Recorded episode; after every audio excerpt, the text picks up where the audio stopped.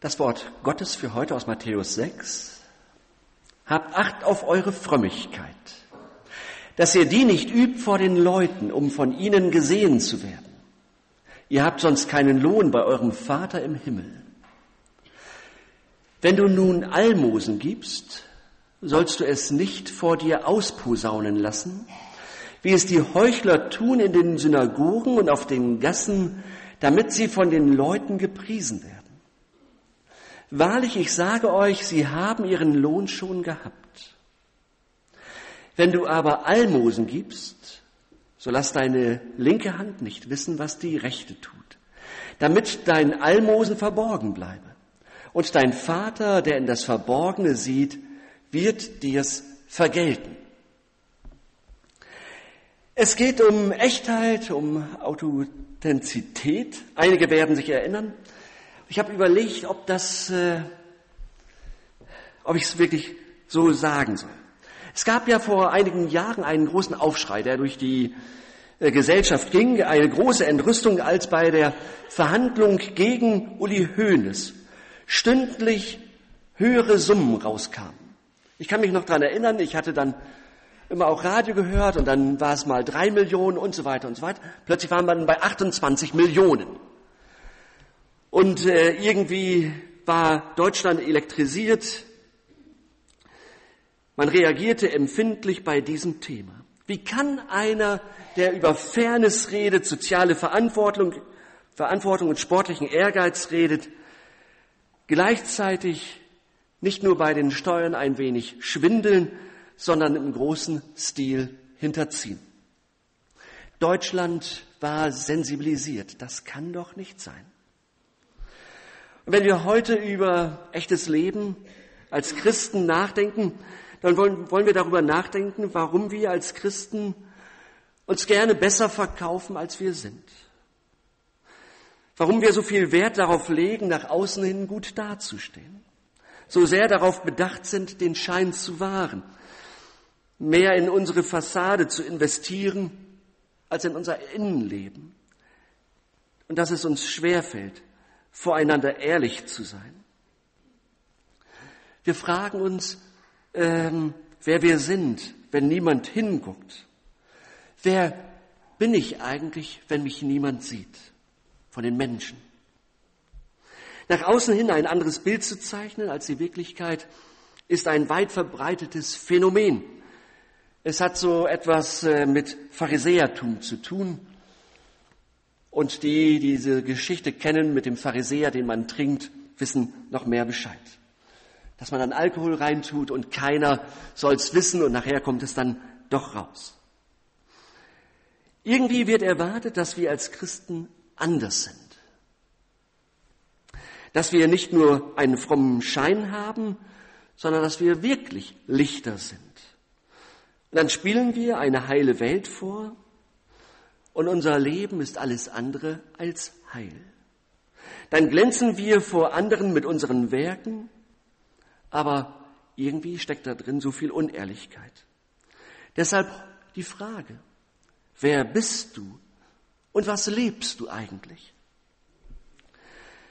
Zunächst einmal so die äußere Schale. Bei der Vorbereitung habe ich mich gefragt, ob dieses Phänomen ob diese Frage nach Echtheit ein modernes Phänomen ist. Hat das die Menschen der Bibel damals schon bewegt, ob sie echt sind? Oder andersherum gefragt, ist es unserem Gott ein Anliegen, dass wir echt leben? Und wer in der Bibel liest, entdeckt auch Menschen, die nach außen hin mehr vorgeben, als sie innerlich sind. Und Gott sieht das kritisch. Die Bibel hat ein Wort dafür, sie nennt es Heuchelei. Und Heuchelei nach Wikipedia heißt es, Heuchelei ist ein moralisch negativ besetztes Verhalten. Sie äußert sich im Gegensatz zwischen dem von einer Person zur Schau getragenen Bild ihrer selbst und der Realität. Gegen kaum etwas richtet die Bibel sich mit solch einer Schärfe wie gegen Heuchelei. Im Alten Testament verweigert Gott sogar den Betern seine Ohren, weil ihre Herzen nicht daran beteiligt sind. Und im Neuen Testament muss ein Ehepaar sterben, weil es eine Frömmigkeit zur Schau trägt, die nicht echt ist. Hananias und Sapphira wollen dem Frömmigkeitslevel der Jerusalemer Gemeinde entsprechen. Sie verkaufen ihren ganzen Besitz und erzählen, sie hätten alles Gott zur Verfügung gestellt. Was nicht stimmt. Sie haben was für sich selbst behalten, aber das ist nicht das Problem. Aber sie haben gelogen und dafür wurden sie hart bestraft. Echtheit und Ehrlichkeit sind ein Wesensmerkmal geistlichen Lebens. Jesus möchte keine Heuchler, er will echtes Leben und er möchte echten Glauben bei uns finden. Und er erzählt von Menschen, denen es wichtig ist, einen guten Eindruck auf Menschen zu machen. Andere Menschen zu beeindrucken, ist ihnen wichtiger als ihr Glaube selbst. Für das zur Schau tragen, da gibt es ein griechisches Wort, das ganz eng verbunden ist mit dem Wort Theater. Hier benutzen Menschen den Glauben, um vor anderen Theater zu spielen, um vor anderen gut dazustehen. Und Jesus kritisiert dieses öffentliche Handeln ganz deutlich. Und das ist nötig. Aber wir sollen unser Herz prüfen bei dem, was wir sagen und bei dem, was wir tun. In der nächsten Woche, da geht es dann so um das Gebet und da wird das nochmal konkreter beschrieben, was es bedeutet, unser Gebet in der Öffentlichkeit. Er warnt uns davor, mit dem Gebet anderen Menschen beeindrucken zu wollen. In uns allen wohnt dieser Geltungsdrang. Wir alle kommen mit unserer Minderwertigkeit auf diese Welt. Unser Leben ist geprägt davon, vor anderen gut dastehen zu wollen, nicht beschämt zu werden, besser zu sein als andere. Geschwister leben diesen Wettkampf schon in der Familie, Schüler in der Schule, Erwachsene im, Erwachsene im Freundeskreis und im Beruf. Und wir alle stehen in der Gefahr, auch unseren Glauben, auch unser Christsein dazu zu benutzen, um andere zu beeindrucken. Der Heuchler posaunt es nach draußen. Und Jesus sagt, lass die Linke nicht wissen, was die Rechte tut.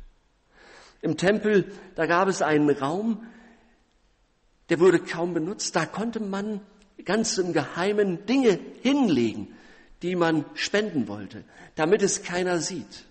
Und dann gab es noch einen weiteren Raum, der Raum der Stille. Da konnten arme Menschen hingehen, um sich dort etwas zu nehmen, was sie zum Leben brauchten. Unbeobachtet von allen anderen.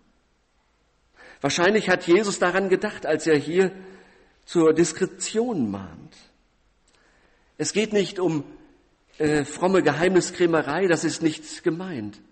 Damit kann man sich ja auch schon wieder interessant machen. Es geht Jesus um das Herz hinter meinen Taten, um meine Haltung hinter meinen Handlungen. Und je weniger Aufhebens ich davon mache, umso mehr bin ich davor geschützt, nach menschlichem Beifall zu schielen. Ist jemand in Christus, so ist er eine neue Kreatur. Das Alte ist vergangen, Neues ist geworden.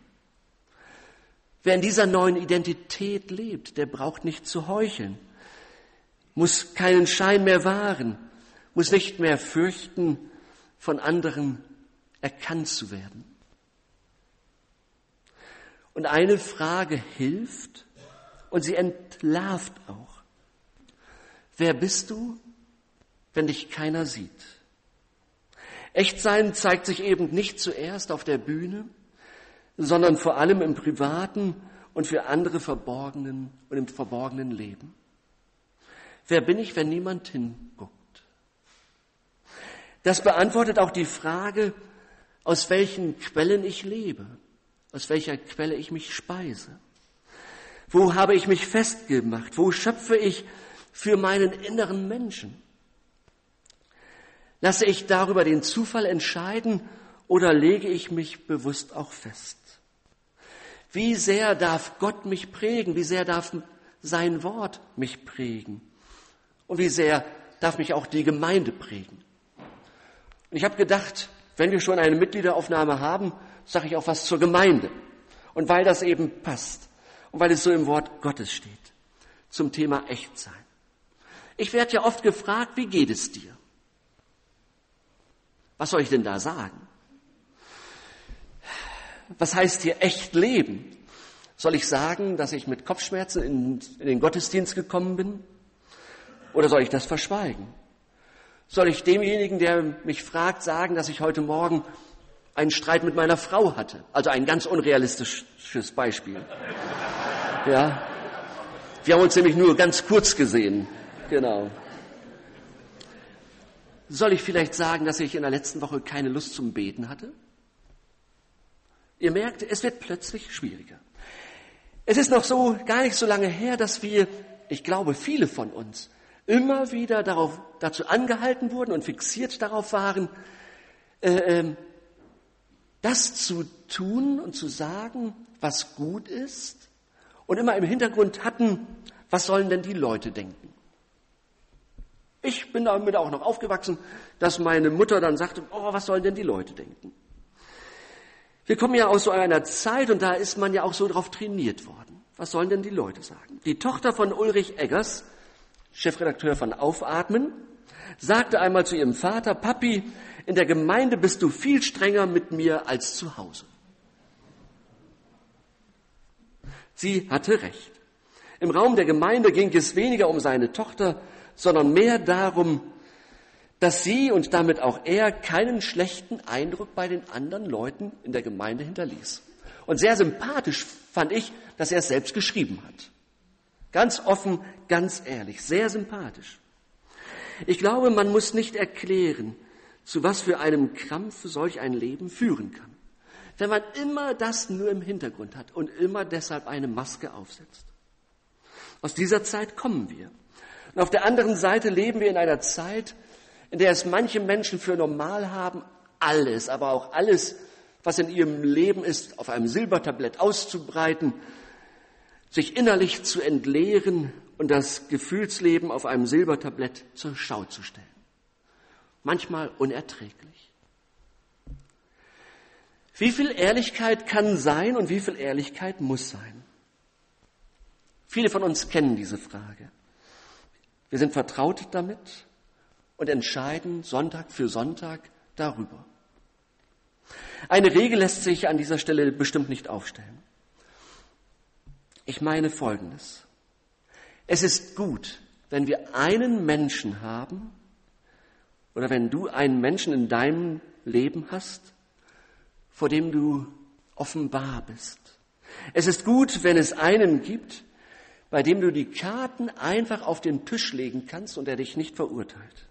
Es ist gut, wenn es einen gibt, dem du schonungslos alles sagen kannst und der dich und der in dein Leben hineinreden darf. Es ist gut, wenn du einen beauftragst. Sag mir, wenn ich Mist gebaut habe. Sag mir, wenn dir das so komisch erscheint bei mir.